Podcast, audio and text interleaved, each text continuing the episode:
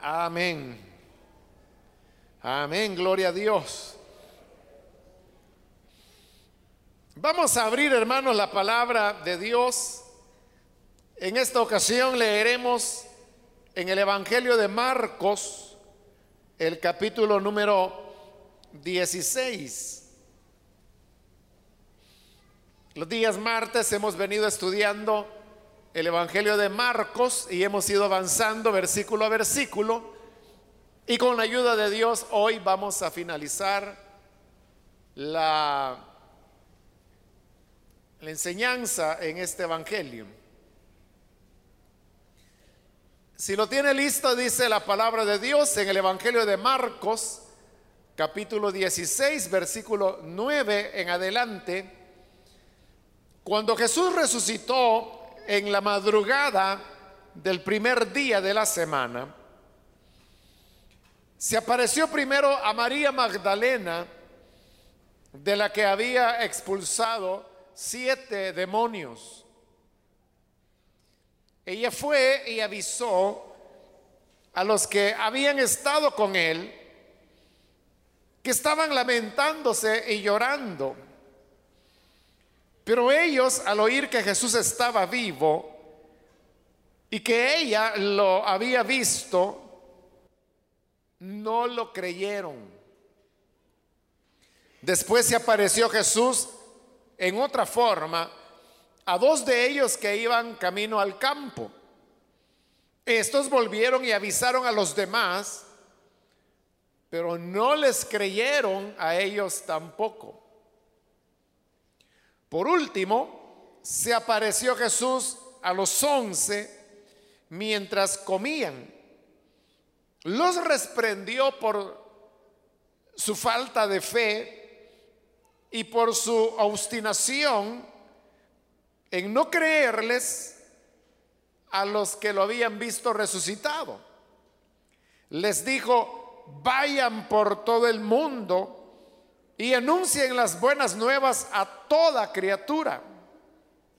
El que crea y sea bautizado será salvo, pero el que no crea será condenado. Estas señales acompañarán a los que crean. En mi nombre expulsarán demonios, hablarán en nuevas lenguas, tomarán en sus manos serpientes y cuando beban algo venenoso, no les hará daño alguno. Pondrán las manos sobre los enfermos y estos recobrarán la salud. Después de hablar con ellos, el Señor Jesús fue llevado al cielo y se sentó a la derecha de Dios. Los discípulos salieron y predicaron por todas partes y el Señor los ayudaba en la obra y confirmaba su palabra con las señales que la acompañaban. Amén. Hasta ahí dejamos la lectura. Pueden tomar sus asientos, por favor.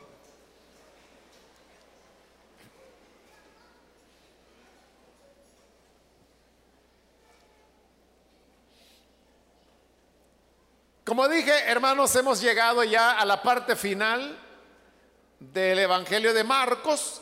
Los versículos que hemos leído en esta ocasión, que van del 9 al 20, constituyen lo que se ha dado en llamar el final largo. Ya en la última oportunidad estuvimos explicando que inicialmente en su origen el Evangelio de Marcos terminaba hasta el versículo 8. Y por eso es que a ese se le llama el final corto, porque llega hasta el versículo 8. Pero luego, en años posteriores, se añadió el final largo, que es el que acabamos de leer en esta oportunidad. ¿Cómo sabemos que esta parte final o el final largo fue añadida. Bien, es muy sencillo. Y es porque en los manuscritos más antiguos del Evangelio de Marcos no aparece el final largo, sino que solamente aparece el final corto. Es casi 200 años después cuando comienza a aparecer el final largo. Entonces, toda la evidencia histórica y documental indica que el Evangelio de Marcos originalmente terminaba en el versículo número 8. Esa es una razón. Otra razón es que yo le mencioné en la introducción al estudio de este Evangelio que es el primer Evangelio en, ser escrito. Y de hecho el Evangelio sirvió de base para que Mateo y Lucas redactaban sus evangelios. De manera que las raíces, digamos, o la fuente de la cual Mateo y Lucas escribieron su evangelio, una de ellas fue el evangelio de Marcos. Pues resulta que hay citas que hacen Mateo y Lucas, todas basadas en el evangelio de Marcos o inspiradas en relatos de Marcos, de manera que uno puede identificar en esos evangelios aquellos pasajes de Marcos en los cuales ellos se apoyaron. Sin embargo, del final largo no hay ningún relato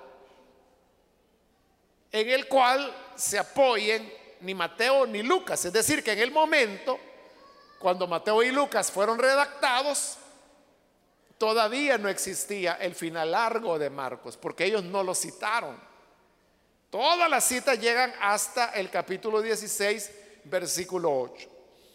Otra razón más que nos ayuda a entender por qué decimos que el final largo no era parte del Evangelio como se escribió inicialmente, es que hay un cambio en el estilo de redacción en el vocabulario y sobre todo en la manera como se utilizan ciertas expresiones técnicas. Le voy a poner un ejemplo. La palabra señal. En este final largo, dos veces se utiliza la palabra señales. La primera es en el versículo 17 donde dice, estas señales acompañarán a los que crean. Y la segunda es, es ya en el versículo 20, en la parte final, donde dice, y el Señor los ayudaba en la obra y confirmaba su palabra con las señales. Pero las dos veces que en el final largo se utiliza la palabra señales, se refiere a la obra de Dios. Estas señales seguirán a los que creen, hablarán en nuevas lenguas, pondrán las manos sobre los enfermos, etcétera. Y luego cuando dice que los discípulos salieron a predicar el Evangelio y que ellos fueron respaldados con las señales que acompañaban al anuncio del Evangelio, está hablando otra vez de señales como obra de Dios. Pero resulta que en todo el Evangelio de Marcos nunca se dice que los milagros que el Señor haya hecho que sean señales. No se usa la palabra señal en todo el Evangelio para referirse a la acción de Dios. Es más, si aparece la palabra señales en el Evangelio de Marcos, pero siempre se refiere a algo negativo, se refiere a un acto de incredulidad. Como por ejemplo cuando el Señor Jesús dijo, esta generación adúltera y pecadora pide señal, pero señal no le será dada. Vea, en ese pasaje Jesús está diciendo que los que hablan de señales son los pecadores. Y él reafirma, señales no le será dada. Y las otras veces que la palabra señal o señales aparece en Marcos es en boca de los enemigos de Jesús cuando lo querían tentar. Pero nunca el Evangelio usa la palabra señales para referirse a la obra de Dios.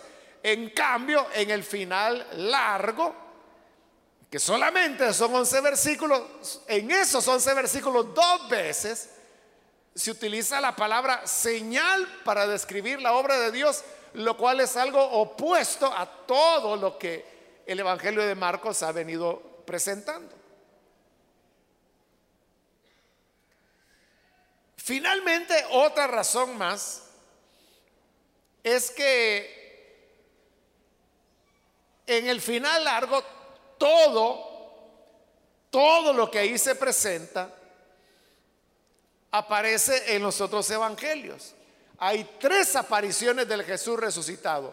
Las tres están narradas ya sea en Mateo o en Lucas y hay un pasaje que está basado en Juan.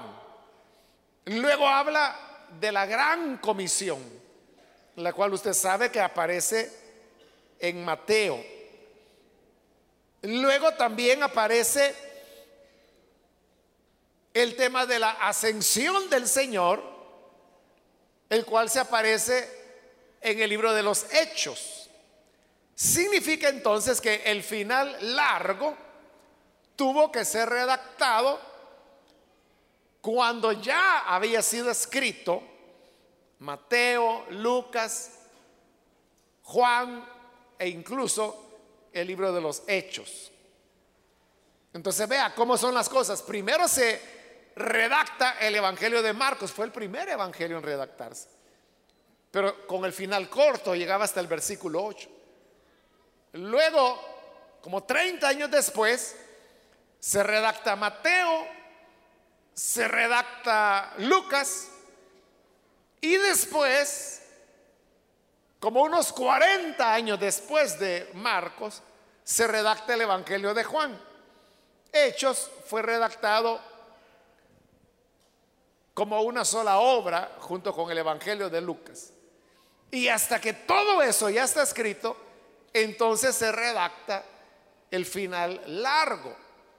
Por eso es que hay entre unos 100 a unos 150 años después de terminado Lucas, cuando se le añade lo que ahora conocemos como el final largo que obviamente ya no fueron los redactores de Lucas por las razones que ya le mencioné, que hay cambio de vocabulario, cambio de estilo, cambio de conceptos teológicos.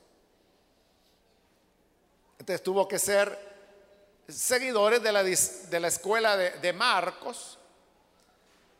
¿Y por qué digo que eran de la escuela de Marcos? Porque el Evangelio de Marcos es un evangelio que trata de restarle protagonismo a Pedro.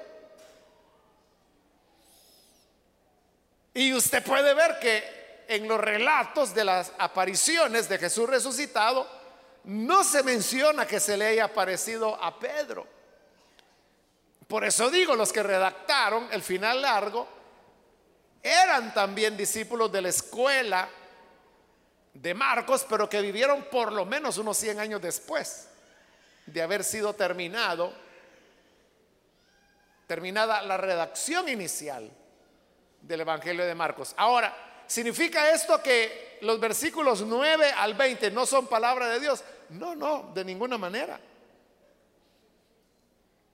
Solamente significa que el final largo no era parte original del Evangelio de Marcos, pero sí es reconocido canónicamente ¿Y qué significa eso canónicamente? Que cuando se hizo el reconocimiento de qué escrituras eran inspiradas, la iglesia aceptó como divinamente inspirado a Marcos, que ya en esa época tenía el final largo. Por lo tanto, el final largo es tan palabra de Dios como todo el Evangelio de Marcos. En cuanto a temas de inspiración, y autoridad es igual, aunque se dio el fenómeno que ahora le estoy relatando. Bien, habiendo dado como esta introducción al final largo, como le dije, ahí lo que se describe son tres apariciones de Jesús después de haber resucitado. Porque sucede que Marcos no solamente le quita protagonismo a Pedro, sino que también deja en una muy mala posición a los discípulos del Señor. A lo largo de Marcos, Jesús ha venido hablándole a sus discípulos que son incrédulos. Bueno, hasta en el final largo le vuelve a decir que son incrédulos. Que cuando van a aprender a hacer la obra de Dios, que les decía lo que iba a acontecer con él y no le creían, hasta que termina el Evangelio relatando que todos huyeron y abandonaron al Señor. Entonces, el Evangelio de Marcos va en una línea en donde los discípulos no eran de lo mejor. Y esa línea continúa en el final largo, porque las tres veces que se aparece Jesús, se dice que no le creían. Bueno, vimos ya en el final corto que incluso ahí, cuando las mujeres van, según ellas, para colocar las especias en el cuerpo del Señor, encuentran la tumba vacía. Y cuando entran, ahí está un varón sentado que, aunque no lo dice el pasaje, uno presume que es un ángel del Señor, que le dice a las mujeres, no se asusten. Ustedes buscan a Jesús el Nazareno, el que fue crucificado. Ha resucitado. No está aquí. Y luego les dicen, Él va delante de ustedes a Galilea, allí lo verán, tal como les dijo. Pero dice que las mujeres no se atrevieron a decirle nada a nadie. Los discípulos habían huido. Entonces el Señor recurre a las mujeres y le dice, vayan a decirle a los hombres que Él ha resucitado. Pero las mujeres no lo hacen. El versículo 8 dice, temblorosas y desconcertadas, las mujeres salieron huyendo del sepulcro, no dijeron nada a nadie, porque tenían miedo. Y así permaneció el Evangelio de Marcos, hasta ahí terminaba por, por lo menos por 100 años, pudieran ser unos 150. Entonces, todos fallaron, porque las mujeres tampoco dijeron nada. Pero entonces, ya en el versículo 9, el Señor se vuelve a presentar a otra mujer, y esta es María Magdalena. Eso es relatado en el Evangelio de Juan. Y dice de la que habían salido siete demonios, lo cual también es el Evangelio de Juan que lo dice. Y María Magdalena sí obedece, ella no calla. Pues dice el versículo 10 que ella fue y avisó a los que habían estado con él que estaban lamentándose y llorando. Pero ¿cuál es el resultado? Dice el versículo 11, ellos al oír que Jesús estaba vivo, y que ella lo había visto, no lo creyeron. Entonces, las primeras mujeres no dijeron nada a nadie. María Magdalena sí va y se lo dice a los apóstoles, pero ellos no creyeron. Luego viene la segunda aparición. Es en el versículo 12. Después dice, se apareció Jesús en otra forma a dos de ellos que iban de camino al campo. Ese relato es tomado de Lucas, donde se relata de los discípulos que iban camino a Emaús. Jesús se pone al lado de ellos, ellos no lo reconocen. Jesús les abre las escrituras, ellos ahora entienden que todas las cosas que le ocurrieron a Jesús habían sido ya anunciadas en la palabra de Dios. Pero luego,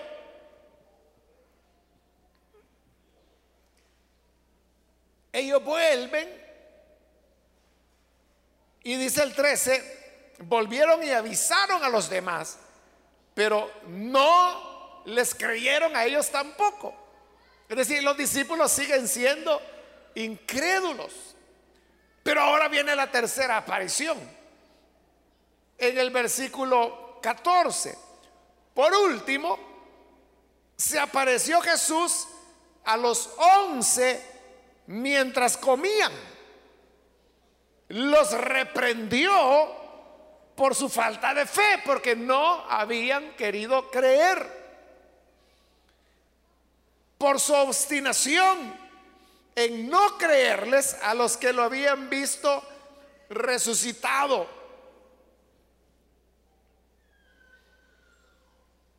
De acuerdo a los otros evangelios, esa es la ocasión cuando ya Tomás estaba presente. Y entonces él le dice, no seas un incrédulo, sea un creyente. Y cuando esto ocurre, entonces es cuando las personas, los discípulos, finalmente creen, pero porque están viendo al Señor. Porque Él le dice a tomar, mira, ven, mete tu dedo en la herida de mi mano, pon tu mano en la herida de mi costado. Ahora que ellos ya creen, viene la gran comisión, versículo 15 vayan por todo el mundo y anuncien las buenas nuevas a toda criatura. El que crea y sea bautizado será salvo, pero el que no crea será condenado. Vea, las palabras del Señor son definitivas. Son palabras radicales. Porque Él está diciendo el anuncio del Evangelio que ustedes van a llevar determinará la salvación o la perdición de las personas. El que crea al mensaje que ustedes llevarán será salvo. Y el que no crea ya es condenado. Es decir, el ser humano se encuentra en una condición de condenación. Toda persona, todo ser humano, desde el momento que nace, ya está condenado. Es lo que Pablo explica en su carta a los romanos, capítulo 5, cuando dice que el primer hombre, Adán, pecó y así el pecado pasó a todos los hombres. Es decir, en Adán todos pecamos. Y por el pecado, continúa Pablo, vino la muerte. Es decir, que por el solo hecho de nacer, nacemos ya en condenación. Por eso es que dice, el que no crea será condenado. Perdón, ya es condenado, dijo. Es decir, su estado de condenación no cambia, sino que al contrario se reafirma al no creer. Pero ¿qué sucede si una persona cree? Si la persona cree, entonces dice, será salva. Las palabras son, el que crea y sea bautizado será salvo. Entonces, eso introduce un elemento que es el elemento del bautismo. Y ahí donde algunas personas interpretan mal el pasaje y entonces dicen, el bautismo salva.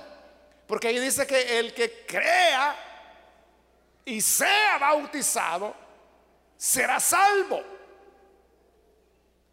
Pero realmente no es el ser bautizado lo que salva a la persona. Lo que le salva es el creer. El bautismo es como el paso natural que una persona que ya creyó y que por lo tanto ya es salva, habrá de dar. Porque si del bautismo dependiese la salvación, entonces tendría que decir a continuación de eso, pero el que no crea y no sea bautizado, será condenado, pero no dice eso. Simplemente dice, el que no crea ya es condenado. Lo cual significa que lo que hace la diferencia entre estar ya condenado o ser salvo es el creer o no creer. Si realmente el bautismo salvara, la Biblia tendría que decirlo claramente en algún lugar, pero no ocurre así. Si en verdad el bautismo salvara, entonces Pablo se hubiera dedicado a bautizar tanto como a predicar él se dedicó. Pero al contrario, Pablo decía, yo a ninguno he bautizado. Solamente a la familia de Estefanes. Si bauticé a otro, dice él, ni me acuerdo. Pudiera ser que el goto, pero no me acuerdo. Y viene Pablo y dice esto, porque no me envió Cristo a bautizar. No me envió a bautizar, sino a predicar, a anunciar el Evangelio. Entonces vea, era imposible que Jesús, perdón, que Pablo dijera esas palabras. Si el bautismo salvara, o sea, ¿cómo es eso? Si el bautismo salva, ¿cómo es que Pablo dice, no me envió Cristo a bautizar? Entonces todo quedaba mal, ¿no? Pero como no depende del bautismo, sino que depende del que cree. Por eso dice Pablo, yo llegué y les prediqué el Evangelio. Cristo no me mandó a bautizar, sino que a predicar. Por eso yo prediqué. A Estefan le hice el favor de bautizar a su familia. Si bauticé a alguien más, ni me acuerdo, porque para mí eso no tiene importancia. Lo importante es anunciar el mensaje del Evangelio. ahí se ve a través de todos estos pasajes de la Escritura que el bautismo realmente no determina la salvación, lo determina el creer o no creer. El que cree será salvo. El que no cree ya es condenado. Ni todo el agua del mundo podrá borrar ni el más pequeño de los pecados que un ser humano pueda cometer.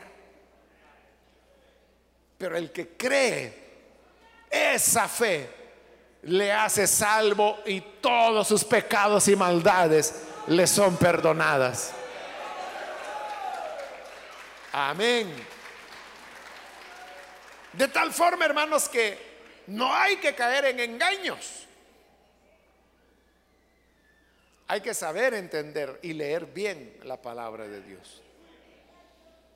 Entonces los envía que vayan a predicar y que anuncien el Evangelio. El que crea será salvo. El que no crea ya es condenado. Por eso le decía, el mensaje de salvación es tan radical. Si lo crees, te salvas.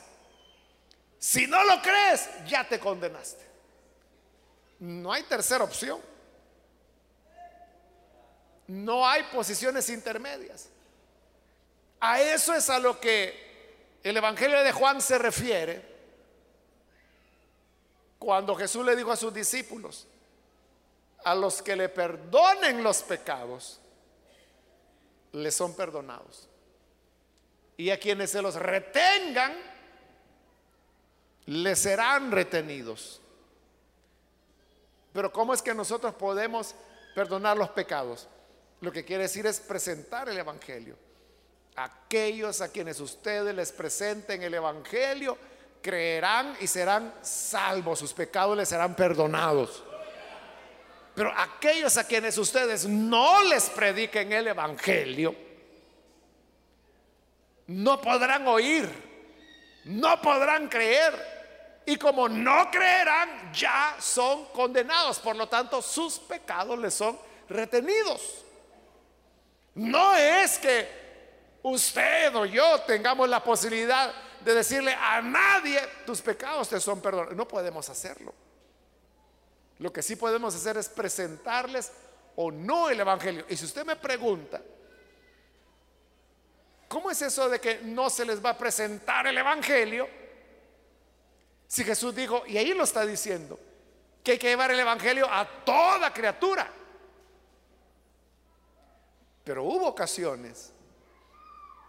Bueno, el mismo Señor instruyó a los discípulos. Le dijo, ustedes vayan y prediquen el Evangelio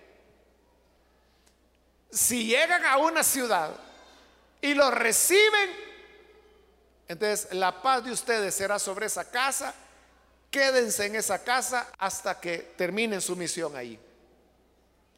Pero luego dijo, si en algún lugar no lo reciben, entonces salgan de la ciudad. Fíjese, salgan, es decir, ya no se predica más. Salgan de la ciudad y sacúdanse el polvo de las sandalias. En señal para esa ciudad o para esa aldea que ya están condenados y que ustedes no quieren tener relación con ellos ni con el polvo que se les pegó a las sandalias. Por eso se lo sacuden. El mismo Señor dio instrucciones que había ocasiones en que no se les presentaba el Evangelio para que fueran condenados. Ahora, si usted me dice, en base a qué uno decide, si predica o no predica el Evangelio, o en qué momento, bueno, el Señor dijo que era cuando nos rechazaran. Nosotros no podemos forzar a la gente a oír el Evangelio. Si alguien dice, mire, yo no creo en Dios, yo creo que esa es una locura. Y no me diga nada porque cualquier cosa que me diga yo sé que es pura mentira, puros inventos. ¿Qué dijo el Señor? No arrojen sus perlas a los cerdos. En el Evangelio de Mateo. si no quieren escuchar, que no oigan. Usted váyase. Pero a ellos los pecados les son retenidos porque no van a creer. Y al no creer ya son condenados, dijo el Señor. Entonces, vea, qué tremendo, hermanos. Qué tremenda la posibilidad que nosotros tenemos de anunciar el Evangelio, porque anunciándolo es como las personas llegarán a la salvación. Y dejándolo de anunciar, es como ya serán condenados. Luego continuó diciéndoles, el que crea, perdón, versículo 17, estas señales acompañarán a los que crean. En mi nombre expulsarán demonios, hablarán en nuevas lenguas, tomarán en sus manos serpientes y cuando beban algo venenoso, no les dará daño alguno Pondrán las manos sobre los enfermos y estos recobrarán la salud. Entonces vea, está hablando de señales. Señales que se manifestarían en los creyentes. Para el mundo, para el mundo incrédulo. Entonces, cuando hay un creyente sincero en Jesús, en él se manifiestan estas señales en el nombre del Señor echan fuera demonios, hablan nuevas lenguas, ponen las manos sobre los enfermos, estos son sanados. Es decir, que ahí está hablando, hermanos, de las características normales que se da en todo creyente. Hoy mismo en este culto hubo mensaje en lenguas. Es lo que dice ahí. A los que creen, estas señales le acompañan. Hablará en nuevas lenguas.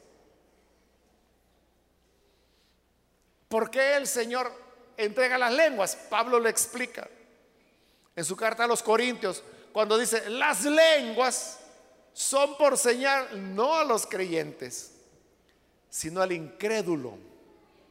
Porque cuando el incrédulo viene y oye hablar en lenguas y luego oye que las interpreta, entonces ese incrédulo entiende que ahí algo hay, ahí Dios está presente. Y es cuando dice Pablo, cayendo postrado, reconocerá que Dios está en medio de ustedes. Amén. Así es como las lenguas se convierten en una señal para los incrédulos.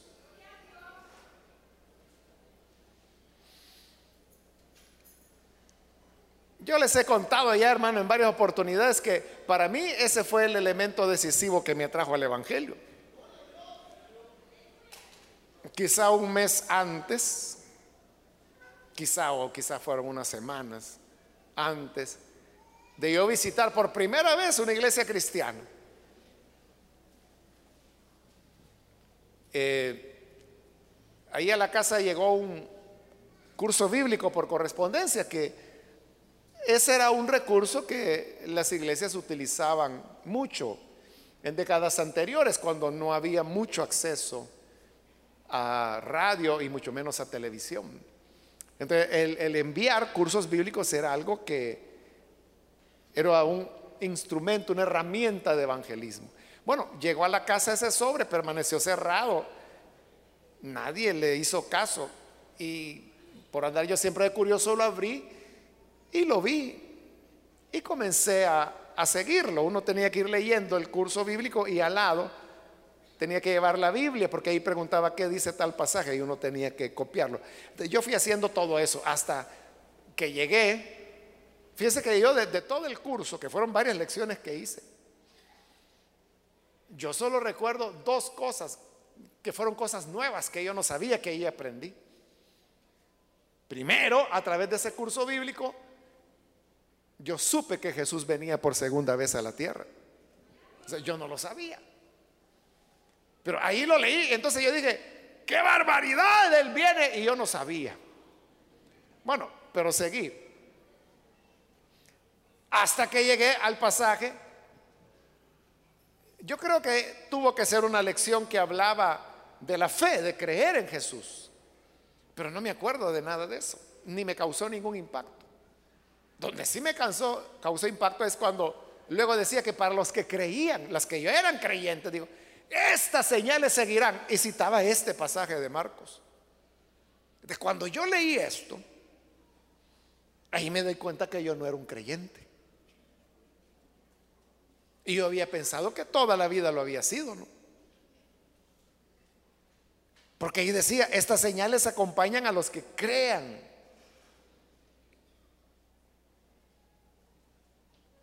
expulsarán demonios. Y yo nunca había expulsado un demonio. Hablarán nuevas lenguas. Yo ni sabía que era eso. Tomarán en sus manos serpientes. Tampoco lo había hecho. Cuando beban algo venenoso, no les hará daño alguno. No lo había hecho. Pero yo suponía que si tomaba algo venenoso, sí me iba a hacer daño. Pondrán las manos sobre los enfermos y recobrarán su salud. Tampoco. Como yo vi que ninguna de las señales tenía, la conclusión era, yo no soy un creyente. Pero al mismo tiempo dije, entonces, ¿dónde están los verdaderos creyentes? Yo ahí estaba por cumplir 17 años o ya los había cumplido, no, no me ubico en el tiempo. Pero toda mi vida, desde niño, había sido en, la iglesia católica y toda mi educación era católica, instituciones católicas. Yo nunca había visto un sacerdote sanar enfermos, echar fuera demonios, hablar en lenguas. Entonces yo dije, ¿dónde están los verdaderos creyentes? Hasta, como ya le he contado, llega un primo, el cual había desaparecido, tenía un par de años de no llegar a la casa, después de que casi todas las vacaciones las pasábamos juntos. Cuando aparece, hey, qué bueno verte, ¿qué te habías hecho? ¿Por qué no habías venido? Ah, me dice, es que hoy yo soy evangélico, me dijo. Ah, vaya, le dije yo, y bueno, se quedó en la casa, creo que un día, se quedó a dormir ahí. Y platicando con él fue que le dije, ¿y ustedes cómo, cómo hacen? ¿Cómo es la misa? ¿Qué hacen? Y me dijo, no, no es misa, es un culto. Vaya, eso, pues, ¿qué hacen? Y me empezó a contar, bueno, primero se ora, se lee la palabra, luego vienen los cantos, luego se abren lenguas, luego, ¿qué, dijiste? Le dije, que primero se ora, luego se lee la palabra, luego vienen los cantos, luego vienen las lenguas. ¿Las qué? Las lenguas. ¿Hablan en lenguas? Le dije yo, sí. Y, de mí nació y le dije, y si yo voy, ¿crees que podría oír esas lenguas? Claro, me dijo. ¿Cómo no las vas a oír? Pero si yo voy, le dije, no me van a obligar a hacer de la religión. No, me dijo, eso es algo que vos decidís. Entonces puedo ir. Sí. Pero yo solo eso quiero, le dije, solo quiero oír a ver si es cierto. Bueno, finalmente terminé yendo a la iglesia. Y así fue como él dijo. Leyeron la palabra, oraron, cantaron. Y cuando estaban cantando es que comienzan a hablar en otras lenguas. Y yo lo oí. Entonces, al oírlo, yo me recordaba de este pasaje. Como le digo, hacía unas dos semanas o tres o un mes quizá, que yo lo había leído. Entonces yo dije, aquí están los verdaderos creyentes. Porque ellos estaban hablando en lenguas.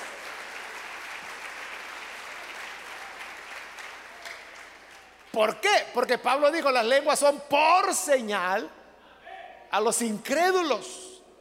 Y yo era incrédulo. Quizás si me hubieran dicho, hermano, cualquier cosa, no me hubieran movido para nada. Pero el oír las lenguas para mí fue, o sea, lo que dice Pablo, cayendo, postrado, reconocerá que el Señor está en medio de ustedes. E, ese no fue el día que yo eh, recibí al Señor como mi Salvador, pero en mi corazón yo dije, aquí están los creyentes, aquí es donde verdaderamente está Dios. Eso es lo que pensé. Pero cuando me hicieron el llamado yo dije que no. Pero solo una semana aguanté.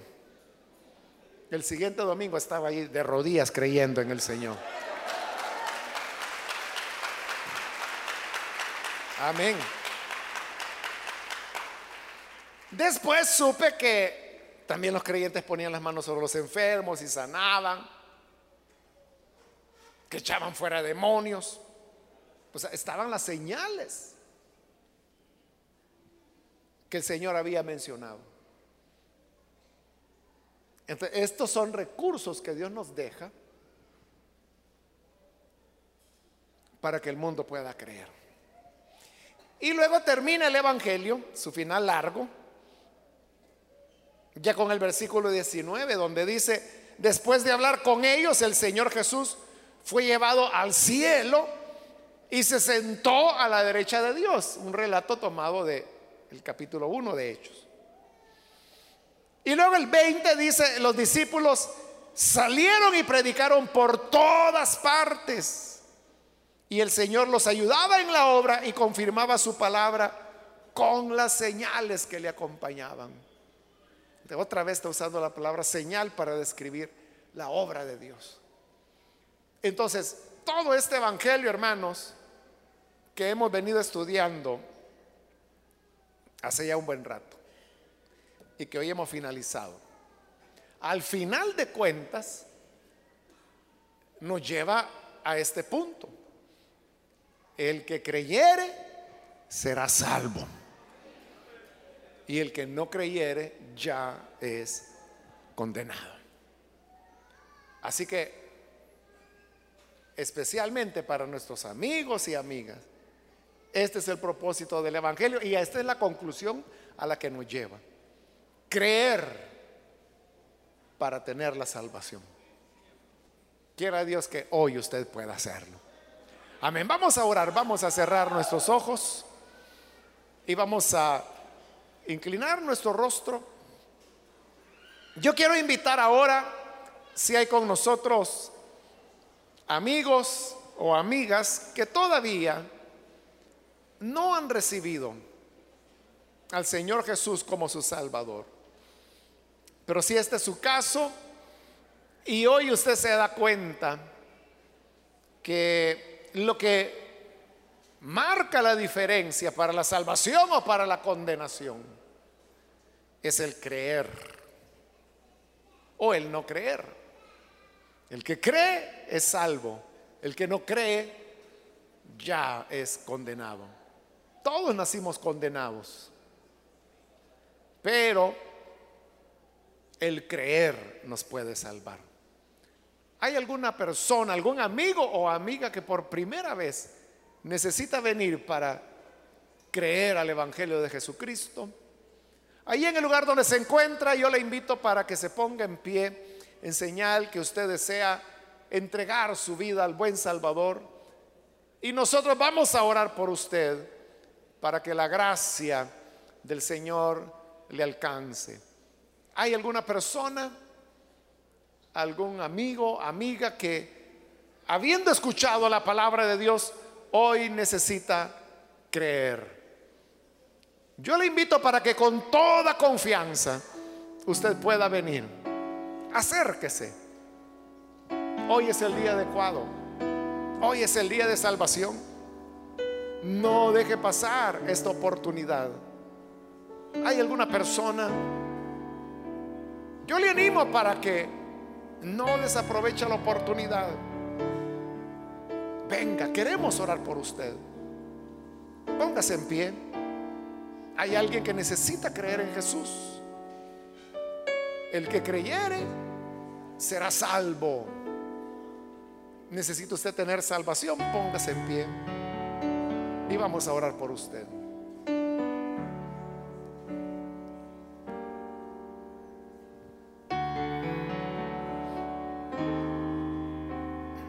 Alguna persona?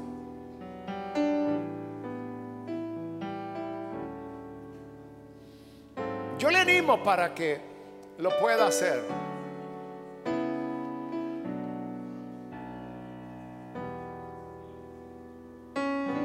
Quiero invitar también si hay hermanos o hermanas que se han alejado del Señor, pero hoy necesita venir a reconciliarse sinceramente con el Señor. Yo le animo para que se ponga en pie también y podamos orar por usted. Cualquier hermano, hermana que por la razón que haya sido se descuidó, se apartó del Señor, pero hoy necesita reconciliarse, póngase en pie. Venga, vamos a orar por usted. Es su momento, su oportunidad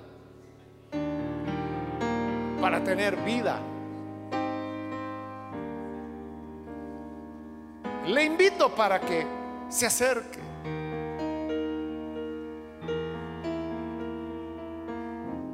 Y vamos a orar por usted.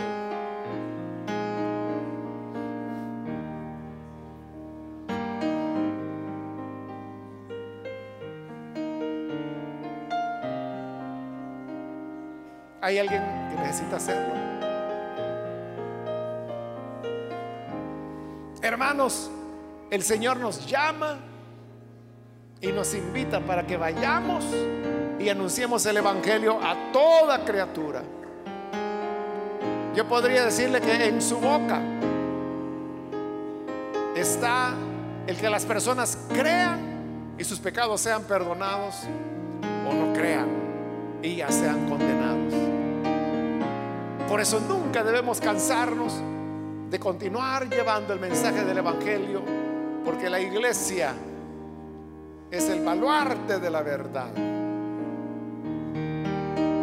No hay sostén para la verdad que no sea la iglesia. Y si nosotros callamos, la verdad no alumbra. Por eso que Dios nos ayude a que estas buenas nuevas del Evangelio podamos anunciarlas en todo momento. Vamos a orar. Señor, te damos las gracias por esta palabra que hemos recibido y al mismo tiempo queremos pedirte por aquellos que a través de televisión, a través de radio, abren, Señor, sus corazones para creer a tu palabra. Te pido, Padre, que según tu bondad, tú puedas manifestar tu gracia, tu misericordia Padre, te ruego que perdones el pecado, perdones la indiferencia, perdones nuestra parálisis y que de esta manera podamos continuar llevando las buenas nuevas de salvación. Bendice, Señor, a cada uno de tus hijos a tus hijas para que sean portadores del mensaje de vida, pues sólo así las personas podrán ser salvas. Por Jesús nuestro Señor lo pedimos.